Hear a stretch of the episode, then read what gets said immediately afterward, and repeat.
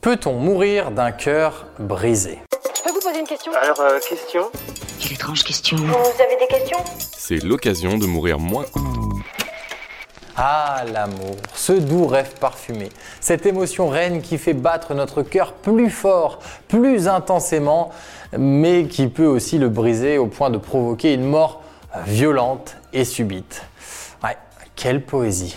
Bon, vous avez peut-être entendu parler de personnes qui sont décédées peu de temps après avoir perdu un être cher, laissant souvent entendre que leur cœur s'était brisé. Vous vous êtes sûrement dit que bon, c'était sûrement de l'abus ou c'était dû à autre chose. Eh bien, aujourd'hui, on va tenter de démêler le vrai du faux sur la question est-ce qu'on peut mourir d'un cœur brisé Madame, petit inconscient, mais vous voulez donc me briser le cœur Le syndrome du cœur brisé est une condition médicale bien réelle. Connue sous le nom de cardiomyopathie de stress ou Takotsubo, cette condition touche surtout les femmes de plus de 50 ans et est souvent déclenchée par un événement émotionnel intense comme la perte d'un être cher, une rupture ou une exposition à un stress extrême. Les symptômes peuvent ressembler à ceux d'une crise cardiaque, y compris une douleur thoracique, des palpitations et un essoufflement.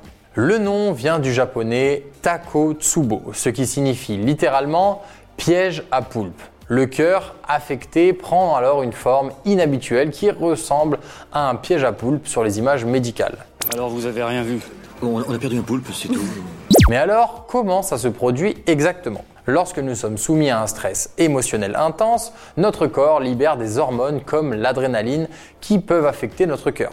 Cela peut provoquer une contraction temporaire du muscle cardiaque, ce qui peut ressembler à une crise cardiaque à première vue. Mais contrairement à une crise cardiaque, la cardiomyopathie de stress ne résulte généralement pas de l'obstruction des artères. Cette condition est généralement réversible, mais elle peut être dangereuse et même mortelle dans certains cas. Oui oui, vous pouvez donc mourir d'un chagrin d'amour. Heureusement, la plupart des personnes atteintes de cette condition se rétablissent complètement avec un traitement médical approprié.